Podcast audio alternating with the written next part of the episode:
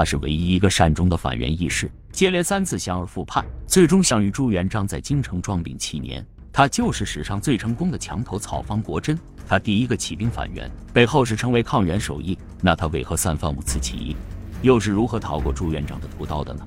今天沐雨就带大家走进方国珍的一生。方国珍生于元朝延佑六年，当时苛政如虎，统治者处处压迫百姓，恰逢天灾，百姓生活苦不堪言。其身强体壮，一般人无法近身，和兄弟几人一起在海上以贩盐为生。在贩盐的过程中，结下一名为蔡乱头的仇家。蔡乱头在海上抢劫，被官府悬赏通缉。方国珍见到对方的悬赏令后大喜，心想若是能够捉到对方，交给官府，不仅可以报仇，还能拿到赏银，岂不两全其美？便立即召集兄弟们，准备去活捉蔡乱头。蔡乱头见前有方国珍，后有官府追兵，不愿被方国珍抓的他，干脆转头向官府投降。投降后又拿出钱财贿赂官员，官员见钱眼开，不仅免去了其罪责，还与其为谋，将所有的矛头都指向了方国珍。方国珍得知此事以后，十分愤怒，便故意挑衅朝廷，带着自己的兄弟们去抢了官船。他这一抢，就代表着自己成为了海盗。当海盗就算了，还抢朝廷的船，官府自是不能放过他，便派人去捉拿。官兵到来的时候，方国珍正在吃饭，情急之下，他掀了桌子当盾牌，提起自己身旁的棍棒，就和官府的人打了起来。随后，身强体壮的他带着兄弟几人杀了官兵，与官府彻底结下梁子。贩盐的生意是做不了了。兄弟几人逃到海上打劫官府的粮食，自此正式起义，实为元顺帝执政八年。而后世所熟知的红巾军起义，以及十八条扁担起义，都是几年后的事情了。也正因如此，方国珍被称为反元首义。方国珍本为严民，若非朝廷压迫，也不至于带兵起义。可以说，他的起义是对暴政的一种反抗。元朝掌权者在得知方国珍起义后，认为其余手下不过是一群乌合之众，根本不足畏惧，便派浙江行省参政朵儿值班率军五千前去讨伐。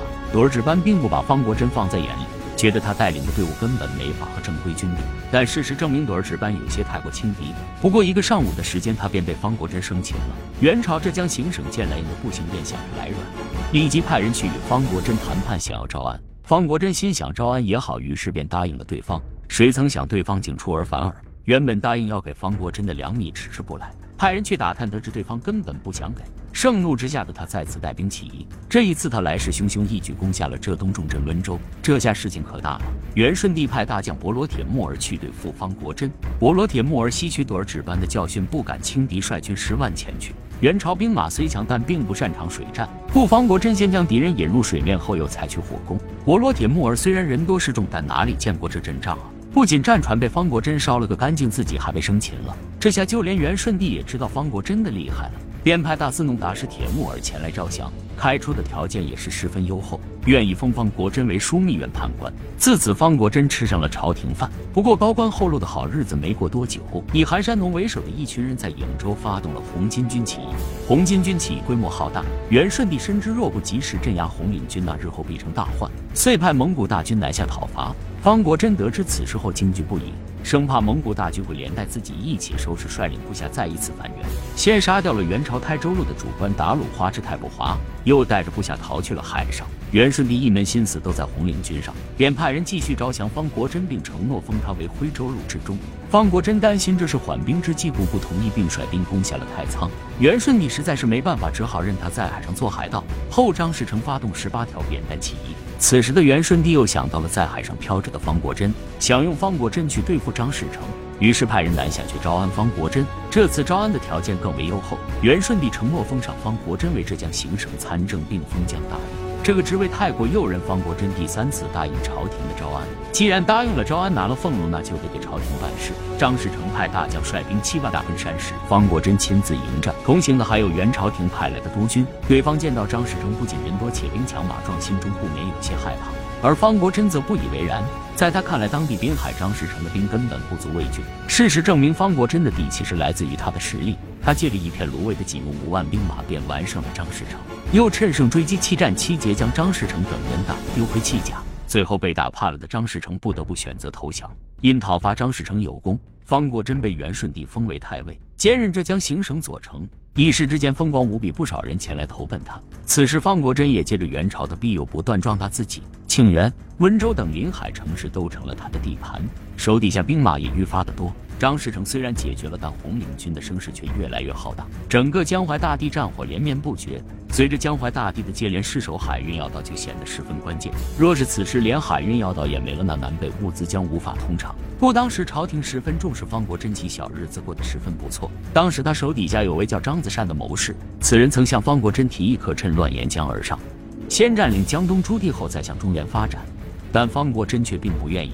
他手里有着得天独厚的优势，却并无野心。事实上，他一开始起义志就不在天下，只是因为被人逼急了。现如今，他既已过上了快活日子，又何必再生事端呢？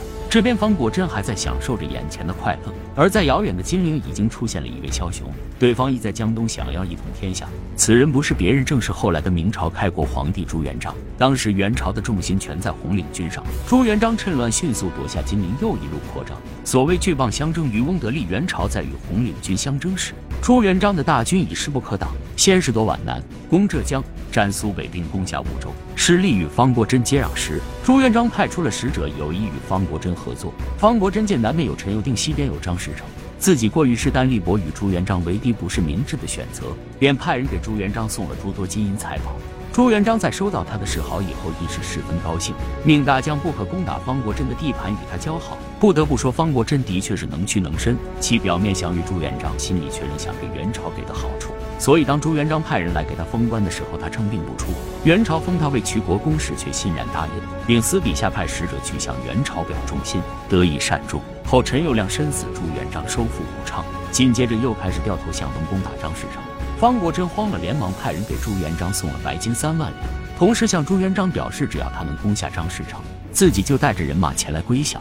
至正二十七年，张士诚被围苏州，方国珍明白自己处境堪忧，便一边派人联系元朝大大将王宝宝，一边派人给正在福建的陈友定送礼，希望能和其互为犄角。朱元璋得知其所作所为后，愤怒不已，写信给方国珍，让他火速缴纳二十万担军粮，否则必定派大军攻打。方国珍收到信后已是十分害怕，连忙召集部下商议此事。其中有个叫秋南的谋士表示，方国珍在浙东数十年，遇事总是犹豫不决，现被朱元璋攻打也是因为自己失信在先。如今朱元璋大势已定，不如早日归降。秋南虽句句在理，但并未打动方国珍，其让亲信连夜运走了财产，又准备好船只，打算去到海上和朱元璋周旋到底。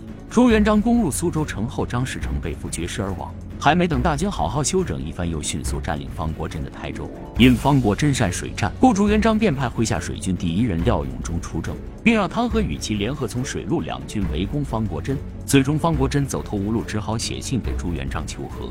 在信中，他首先表明自己的懊悔之意，然后又说自己本就是庸才，从来都没想过要称帝，如今已经山穷水尽，只希望朱元璋能留他一命。当时徐达等人还在北伐元朝，朱元璋认为南方不宜过度杀伐，于是便告诉他，只要能诚心归降，前世便能一笔勾销。方国珍去到南京给朱元璋负荆请罪，保住一命。后来朱元璋在南京称帝，建立大明王朝，赐了方国珍一座宅邸，并封其为广西行省左丞。到了该去广西上任的时候，方国珍却不愿去，在吏部多次催促下，他干脆装起了病来。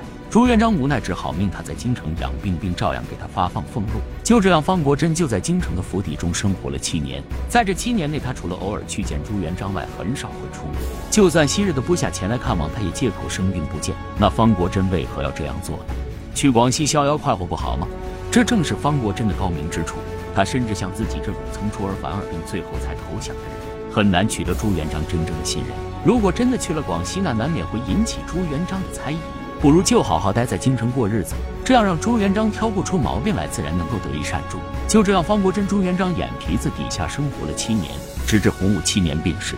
方国珍病逝后，朱元璋亲自去祭奠了他，并承认其抗元有功，封赏了他儿子。纵观历史，不论是第一批还是第二批反元义士，下场皆较为凄惨。这其中，方国珍的结局算得上是最好的。归根结底，还是因为他能屈能伸。